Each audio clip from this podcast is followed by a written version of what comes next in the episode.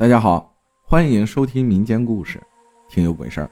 姑姑，在我还在上小学的时候，我的姑姑因为疾病去世了。因为走得很突然，家里人很长时间都无法接受这个现实。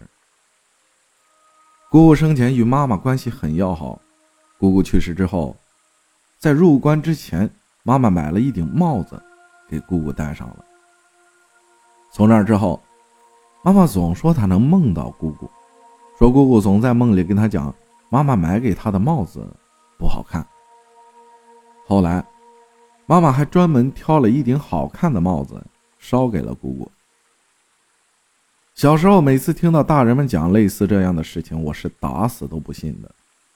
直到我上初三的那年夏天，那是一个梦，马上就要到了姑姑忌日的一个梦。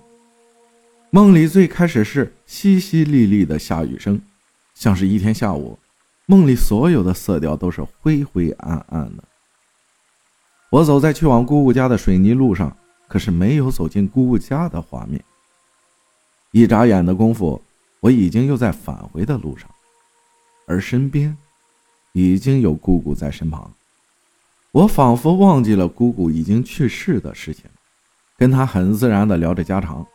一边聊一边看向了姑姑的裤腿，半截裤腿是破旧的，还有些发霉的样子。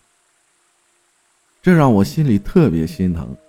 姑姑顺势安慰我：“没事的，我过得很好。不信领你去我家瞧瞧。”家里，我不就是从他家里出来的吗？怎么还有另外的家？没一会儿，我跟着姑姑来到了一栋楼下。那栋楼怎么说呢？像是刚刚完工一样的楼房，满眼都是水泥皮的样子。我跟着姑姑进了门，开始上楼。楼里很干净，但也是没有装修的简陋样子。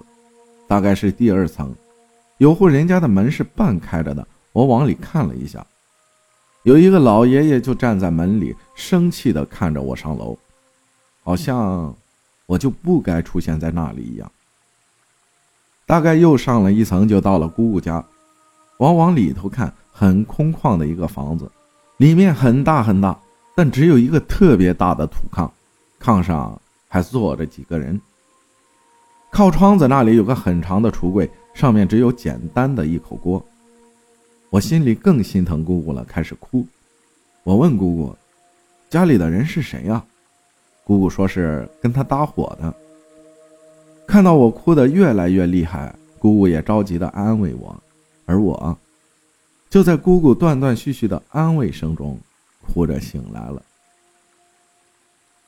可能因为这个梦过于真实，也因为自己从来没有梦到过这样的梦，醒来的瞬间，梦里真实的情景，瞬间填满了脑海。本来不是恐怖的情节，自己却忍不住的害怕。那是第一次，感觉自己的心跳明显加速，什么都听不到，整个屋子全是自己急促的心跳声。我不知所措，很想起身去告诉爸爸妈妈，但慢慢的也冷静了下来。可随之而来的，自己却听到门外有人在叫我的小名，越来越近。越来越近，听着听着，怎么就特别像我姑姑在叫我呢？刚刚冷静下来的我，心跳再一次加速，感觉心脏都要从嗓子眼冒出来了。我哇的哭出了声，以最快的速度跑到了爸爸妈妈的卧室，打开了房间灯。爸爸妈妈当时也是一脸蒙圈。可能因为那段时间快要中考了，压力比较大吧，以至于那个梦太过真实。每次跟别人提起，我都是一身的鸡皮疙瘩。之后大概过了有一个月，中考结束了，我爸跟姑姑的儿子讲了我的事情。那年暑假，哥哥放下手里的事情，特意陪我回了一趟老家。他跟我讲：“你。”要不要跟我一起去坟上，看看你的姑姑？毕竟那么小的年纪还是女孩子，我从来都没有去过墓地。我支支吾吾的，不知道该怎么回答。哥哥说：“都回了老家了，你又做了那样的梦。我妈生前那么疼你，没事了。”而那一段去往姑姑坟墓的路，与梦中的那一段路简直一模一样。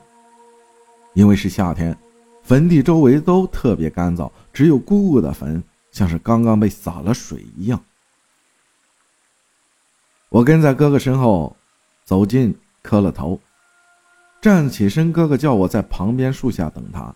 我靠着大树，回头看了一眼哥哥的背影，像是哭了。我的心里也随着很不是滋味。晴朗的天空，没过几分钟便乌云密布。哥哥见状起了身，我们开车就走了。我回头望向那片坟地，很凄凉，周围除了树还是树，仿佛在那里的不是一座坟，是姑姑，是孤零零的姑姑。我很想念姑姑，如果真的有另一个世界，希望姑姑在那里，一切都好。感谢豆芽分享的故事，谢谢大家的收听，我是阿浩，咱们下期再见。